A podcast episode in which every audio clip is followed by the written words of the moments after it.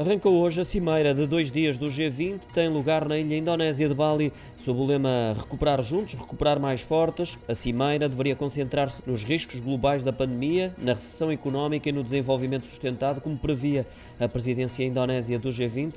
O conflito na Ucrânia criou, no entanto, novos problemas globais que deverão ser discutidos em Bali como a crise energética ou o risco de escassez alimentar, além da guerra em si. Já sabe que Vladimir Putin não marca presença. A Rússia está representada em Bali pelo ministro dos Negócios Estrangeiros, Sergei Lavrov.